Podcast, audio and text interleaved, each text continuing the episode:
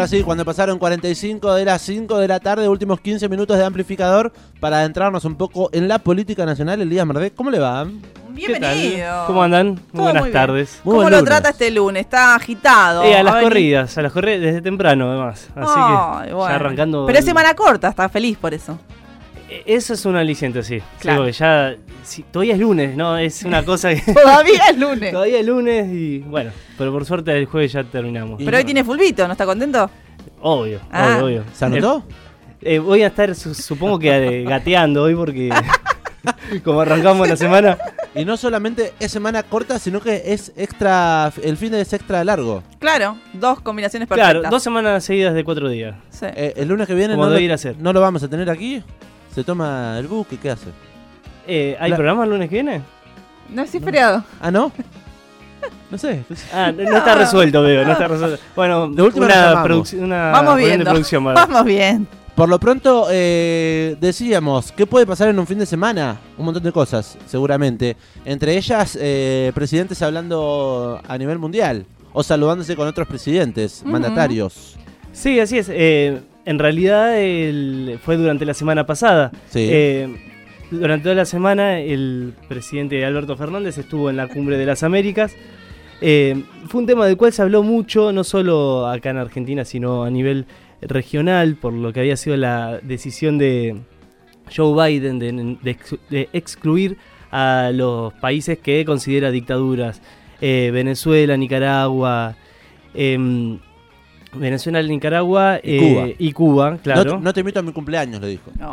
Este, y eh, bueno, frente a eso, por ejemplo, el presidente López Obrador de México, también Luis Arce, eh, plantearon la posibilidad de no asistir a, la cumbre. Y frente a eso estuvo, bueno, el, tema acá instalado. Finalmente eh, terminó yendo Alberto Fernández, también va eh, no solo como presidente argentino, sino también como presidente pro tempore de la CELAC. Entonces tenía ahí como una carga institucional. Y la verdad es que eh, con el diario del lunes estuvo muy bien la, participación de Alberto Fernández, fue una muy buena decisión, sobre todo porque dejó asentada su postura en representación de los países excluidos de la, de la cumbre. Manejó un, un equilibrio este, muy fino entre lo que es una postura, digamos, en contra de, la decisión de Estados Unidos eh, de, poner este derecho de admisión y a la vez de lo que es eh, mantener las relaciones bilaterales y diplomáticas con Joe Biden. Sí, muy buenas críticas ha tenido el discurso del mandatario Alberto Fernández y además también, como decís, de las reuniones bilaterales he escuchado al embajador eh, de, Argentina en Estados Unidos que también hace un balance muy positivo.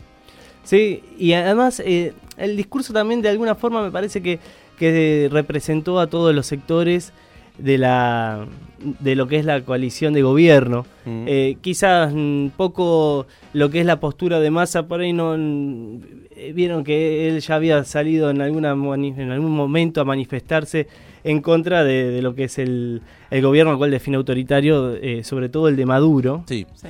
Venezuela. En un lineamiento mucho más estadounidense, Sergio Tomás. Así es. Pero eh, la verdad es que, terminó siendo, eh, en realidad terminó como imponiéndose a Argentina como, eh, digamos, el lugar que viene tomando mundialmente, porque la Argentina se está parando, posicionando frente al mundo de una, de una manera... Este, donde se está de alguna forma haciendo respetar. Y esto tiene que ver obviamente con cómo se están, están cambiando las cosas eh, a nivel mundial, eh, sobre todo marcado, como ya lo venimos diciendo, por la guerra entre Ucrania y Rusia, el, la crisis que está atravesando eh, Europa y la posibilidad que la Argentina tiene de cara al futuro como proveedor de alimentos y sobre todo de energía. El, el tema del gasoducto es central para este para este tema. Y lo concreto es que desde ese lugar también un poco se separó Argentina haciendo valer lo que es eh, la, potestad de los pueblos eh, latinoamericanos para eh, reclamar, bueno, frente a la concretamente frente a lo que es fue el accionar de la de la um, OEA de Luis Almagro en lo que fue el golpe contra Evo Morales en el 2019. donde directamente pidió la remoción del presidente Luis Almagro, el presidente de la OEA, y también tuvo una postura en cuanto a reclamar lo que es la presidencia del Banco Interamericano de Desarrollo, que siempre estuvo eh, en manos de los países latinoamericanos y del Caribe, y por decisión de Donald Trump, eh, Estados Unidos se quedó con esa presidencia del Banco Interamericano de Desarrollo. Así que, si les parece, escuchamos un fragmento de lo que fue el discurso de Alberto Fernández. La intervención del gobierno de Donald Trump ante el Fondo Monetario Internacional fue decisiva para facilitar un endeudamiento insostenible en favor de un gobierno argentino en decadencia. Lo hizo con el solo propósito de impedir lo que acabó siendo el triunfo electoral de nuestra fuerza política.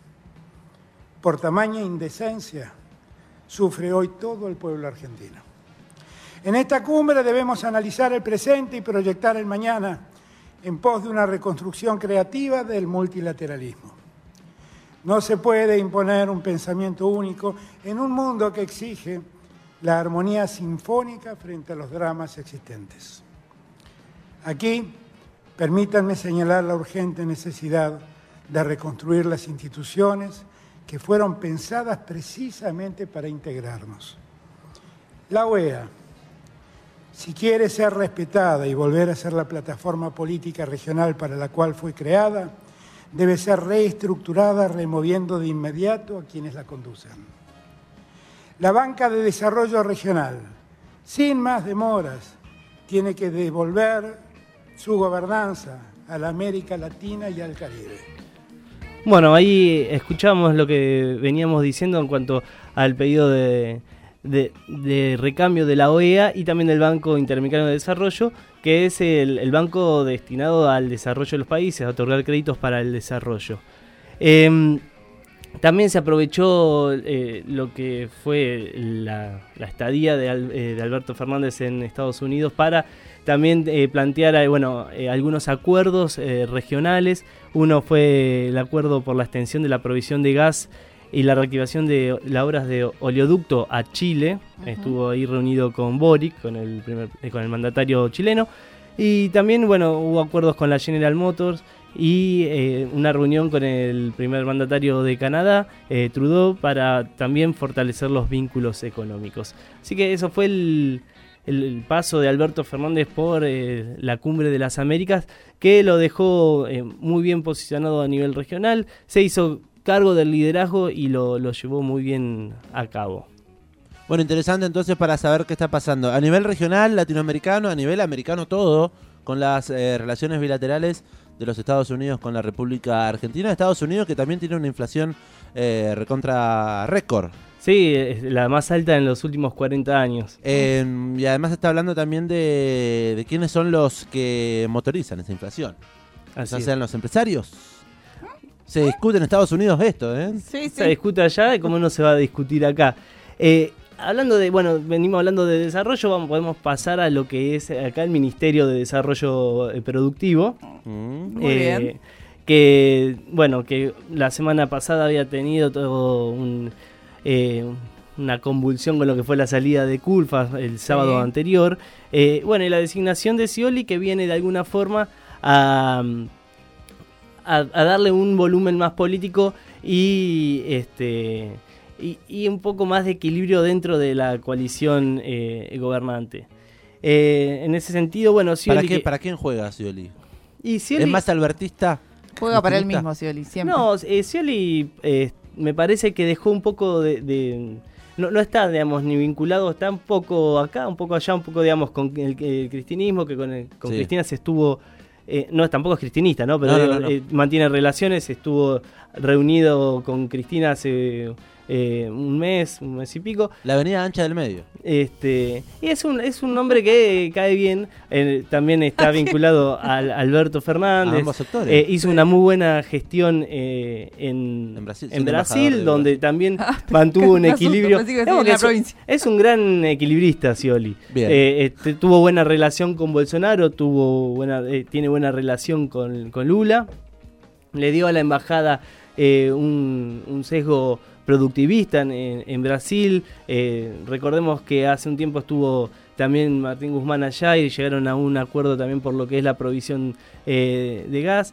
Y, en lo que tiene que ver con el, desembarco de Scioli que va a ser durante esta semana en, el ministerio, eh, va a mantener más o menos el, organigrama que tiene el ministerio con, con los secretarios y subsecretarios que actualmente están. Bien. Esto fue un, pedido de parte de Alberto Fernández este, para, para bueno, este, no, desarmar lo que es el ministerio, que además, y también esto es bien visto desde el sector industrial, porque es cierto, para lo que es la importación, eh, bueno, está lo que son los permisos de importación y ya hay un vínculo fluido entre bueno, el sector industrial y los eh, subsecretarios y secretarios del ministerio. Así que bueno, eh, eso va a ser un poco lo que... Esta semana. Lo que, sí, lo que tiene que ver con el desembarco de Scioli, eh, que desde su entorno se dice que va a tener eh, su gestión un sesgo bien productivista de desarrollo e inversión para las pymes. Eh, y también lo que tiene que ver con el fortalecimiento de las economías regionales. Daniel Scioli asumiendo esta semana entonces como ministro de Desarrollo Productivo parte de lo que va a ser la agenda política de los días entrantes. ¿Qué más tenemos? Bueno, volviendo un poco a, la semana anterior eh, y en lo que tiene que ver con eh, el tema que más preocupa a los argentinos, tanto a los ciudadanos de a pie como al oficialismo, tiene que ver con la inflación. Mm. Mañana se estima, eh, se espera que se dé el índice de precio del consumidor del mes de mayo, eh, que va a marcar un declive en relación a los meses anteriores, pero va a seguir estando eh, alto, en torno al 5%. Y en relación a eso, a la inflación, una frase que estuvo resonando mucho la semana pasada, que salió de Federico Brown, que es el dueño de la Anónima, o Ladrónima, cuando se estuvo, estuvo circulando, eh, que se dio en el marco del seminario por el vigésimo aniversario de la Asociación Empresaria Argentina, de la AEA, e eh, que nuclea lo que se llama el Círculo Rojo, ¿no? Eh, así que seguramente ha sonado acá en la radio. Que estuvo diciendo que remarca precio todos los días. Eso mismo dijo, lo, escuchamos para recordarlo. Y yo le di una pregunta a Brown. ¿Qué hace la anónima con la inflación? Remarca precios todos los días.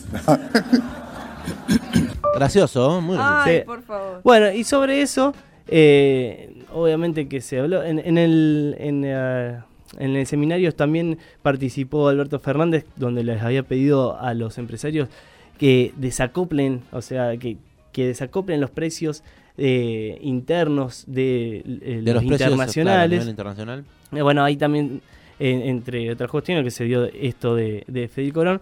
Y podemos eh, escuchar al ministro de Economía, Martín Guzmán, que respondía eh, al dueño de la anónima. Hay un problema claro de expectativas. En una economía que por tanto tiempo ha padecido estos problemas, si todo el mundo empieza a decir, ah, yo espero que la inflación sea cualquier cosa, entonces remarco en base a esa expectativa y todos hacen lo mismo, terminamos con una inflación más alta. Entonces, que el roticero de mi barrio diga, bueno, yo tengo que remarcar los precios porque me suben los costos, es algo muy lógico pero que empresarios grandes, con responsabilidad en la coordinación que tenemos como sociedad, se rían de una situación de remarcación de precios, me parece que es, eh, es algo que debería dar vergüenza, debería dar vergüenza, no debería dar risa. Acá tenemos un problema que es un problema de todos y lo tenemos que resolver entre todos. El gobierno está haciendo su parte. Nosotros lo que esperamos es que haya una responsabilidad también por parte de toda la dirigencia empresarial para que podamos tener una calma en las expectativas y vayamos rompiendo el problema de la inercia inflacionaria en la Argentina. ¿Es posible? Absolutamente posible. Y el gobierno está haciendo su parte para ello. Bueno, eh, ahí me parece que cuando se habla de la inflación, eh, que se habla sobre todo de que la inflación es multicausal, eh, Guzmán habla de lo que son las expectativas. Y eso es importante eh, porque si dentro de, lo que es un contexto difícil, inflacionario, quienes tienen, eh, tienen una postura dominante en el mercado como es Federico Brown, remarca precios todos los días, toma esa postura, eh, que eso se lleva por delante toda la demás cadena inflacionaria, porque decía, bueno, uno, ¿qué le va a decir al, al carnicero del Claro. barrio? Eh, bueno, mm, trata de acomodar los precios para no perder él, Claro. pero distinto es eh, un, un empresario, eh, dueño de la cadena de hipermercados más Más grande grande. del sur de la Argentina, que es la Anónima, que si frente a eso eh, marca, si frente a un contexto inflacionario, marca, remarca los precios todos los días,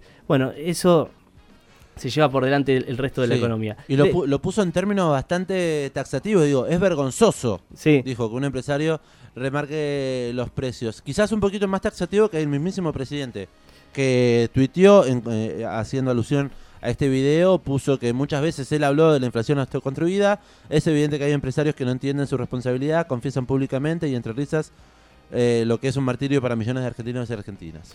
Dijo, nada más. Entonces, ¿qué hacemos con eso? Sí, bueno, ahí eh, está bien, eh, está, está bien que, que lo ponga, los ponga en esas eh, palabras Guzmán, que siempre es muy medido con... Sí, con por eso me sorprendió. Y bueno, hay que, que- que exigir, ¿no? Hay también, eh, Federico Brown decía, eh, no, no recuerdo bien en, en qué contexto era, pero que daba una explicación de cómo de cómo en los contextos hiperinflacionarios, él hacía eh, mención a la hiperinflación de la Argentina a fines de los 80, Mm. eh, la anónima eh, compraba eh, y, eh, la mercadería digamos, para pagar a 60 días y ellos los venden eh, en, el, en el momento, digamos, como en ese momento de Ganaban. incertidumbre eh, tienen ganancias exponenciales. Él mismo se autodefinía en ese Sí, sí. momento como un emperador. Entonces, Con- eh, sí, con eso, con la hiperinflación allá en el 89. Y he leído también una nota que compartió la mismísima eh, vicepresidenta Cristina Fernández de Kirchner, una nota en página 12 que un poco historiza la, la historia de la Anónima como cadena de supermercados y cómo también ha aprovechado momentos de catástrofe como la luz en Comodo- el alud en Comodoro Rivadavia hace un par de años y la empresa remarcando productos de extrema necesidad para aquel momento, ¿no? Sí, totalmente. Bueno, así que eso fue un, po- un poco el panorama eh, en relación eh, a la inflación. Eh, que vuelvo a, a recordar, eh, mañana va a, sa- va a publicar el INDEC eh, su índice inflacionario de mayo, que va a dar alrededor del 5%. Van en, en descenso, pero bueno, sigue a, a niveles eh, altísimos. Veremos a cuánto llega la interanual. Sí, la, eh, la del año, todo. A sí, medida que que, ya transcurran los meses. claramente eh, pasó las expectativas que había puesto el gobierno a principio de año. Bueno. Eh, Elías Mardek en el aire comunitario de Radio Estación Sur en la 91.7 con este pantallazo político sobre las cartas la mesa. ¿Hay algo más que haya quedado en el tintero para comentar de esta semana que se viene? esta semana que se viene, ya mirando para adelante, el miércoles va a haber sesión en diputados eh, para tratar el proyecto de alivio a monotributistas, monotributistas y autónomos. Ujú. Eh, Interesante. ¿eh? Sí. El, el proyecto tiene que ver para eh, adelantar a julio los topes máximos de facturación para que mm, eh, no cambien de, ca- de categoría los monotributistas. O sea, eh, si, si uno está, digamos, vendiendo más caro sus servicios, eh, obviamente va a facturar más Claro. por la inflación. Pero bueno, para evitar que eso haga que cambie de categoría el monotributista, van a actualizar este, Los montos. a los montos. Así Bueno. que se va a hacer el, eh, el proyecto que se va a tratar el miércoles. La oposición pareciera que eh, en general va a acompañar el proyecto, pero plantea ahí, eh, bueno, Algunas ver el punto por punto. Claro, exactamente. Ahí va, entonces, interesante. El miércoles para monotributistas eh, que están allí. ¿Hasta cuándo se puede pagar el monotributo? Me preguntaba Belén. ¿Hasta el 20? Eh, Usted me dijo hasta el 20. Yo pregunté, alguien me dijo hasta el, hasta el Bueno, 20. monotributistas, ahí atentos a lo que sucede el día miércoles y este cambio de categoría que un poco se busca. Es, eh, ¿Qué sería? Eh, ¿Subir el techo? El Claro, que uno pueda, eh, pueda facturar más sin pasar de una categoría a una superior y de esa manera tener que pagar más por el monotributo. Claro. Excelente. Bueno, eh, agenda parlamentaria, agenda de lo que sucedió la última semana y cómo estarían los números de cara a lo que sigue siendo la economía argentina. Elías Merdec, muchas gracias. No, Gracias. a ustedes. Nada más, ¿no?